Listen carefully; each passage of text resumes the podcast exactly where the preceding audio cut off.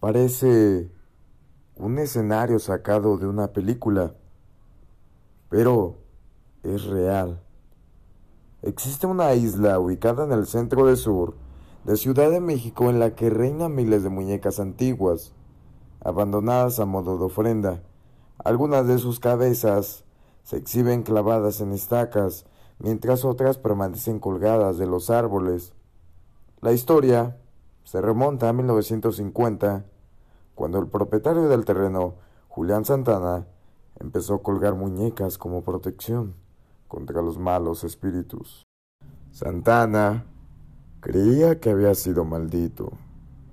Tiempo atrás, había encontrado el cuerpo de una joven que había fallecido ahogada a orilla de los terrenos del hombre. Empezó a convertirse en protagonista de episodios paranormales. Oía voces, pasos y el llanto de una mujer por lo que decidió colocar muñecas por la isla para ahuyentar el alma de la chica. Su obsesión llegó hasta tal punto que pasaba las horas buscando muñecas en la basura y en los canales. Santana falleció en 2001, cuando se encontraba a orillas del río, justo después de comentarle a su sobrino que una sirena quería llevárselo.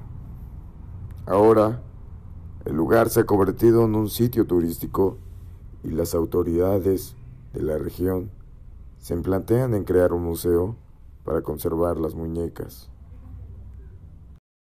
Algunos aseguran que las muñecas se mueven y llegan a observarles a los que se aventuran a entrar a esta isla.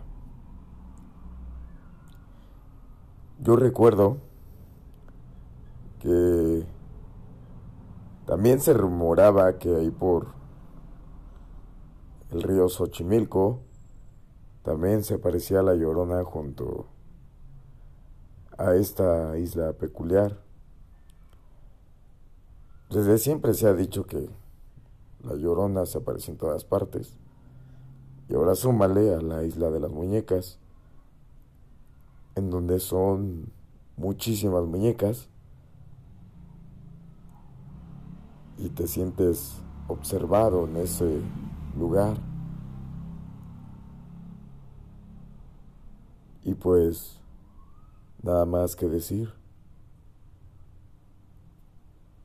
Esta es una leyenda típica de aquí de México y es de las que más me fascinan, porque la verdad si yo tuviera la oportunidad de ir, iría, y yo creo que va a ser una de las cosas que antes de irme de este mundo voy a hacer. La verdad me quiero llevar esa experiencia, pero ir de noche. Ir de noche a la isla de las muñecas.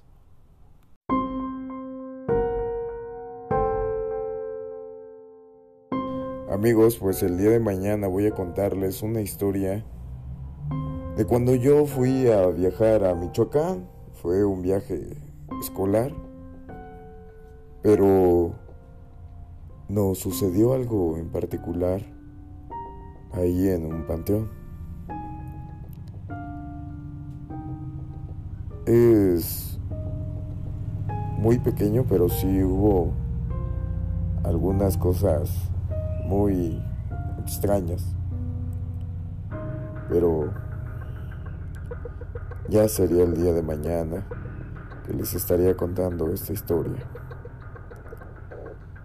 Y otra cosa, yo les había comentado ahorita mi novia, ahorita que estaba grabando, ahora mi familia se fue, no sé dónde está.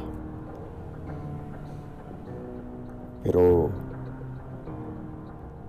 me causa un serio conflicto que cuando yo estoy solo siempre escucho ruidos en el baño o en la cocina. Pero le digo, ¿sabes qué? Lo voy a dejar ahí. No voy a pensar que fue algo de estas cosas, pero ahí lo dejo porque sí,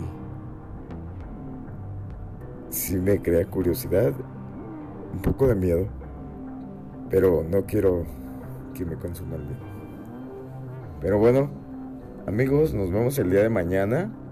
Los espero con esa historia que nos pasó en el panteón de allá de Michoacán. Justamente fue cuando fuimos en el pleno apogeo antes de llegar el día de muertos. Y allá se festeja muy padre. Muy hermoso se pone todo allá.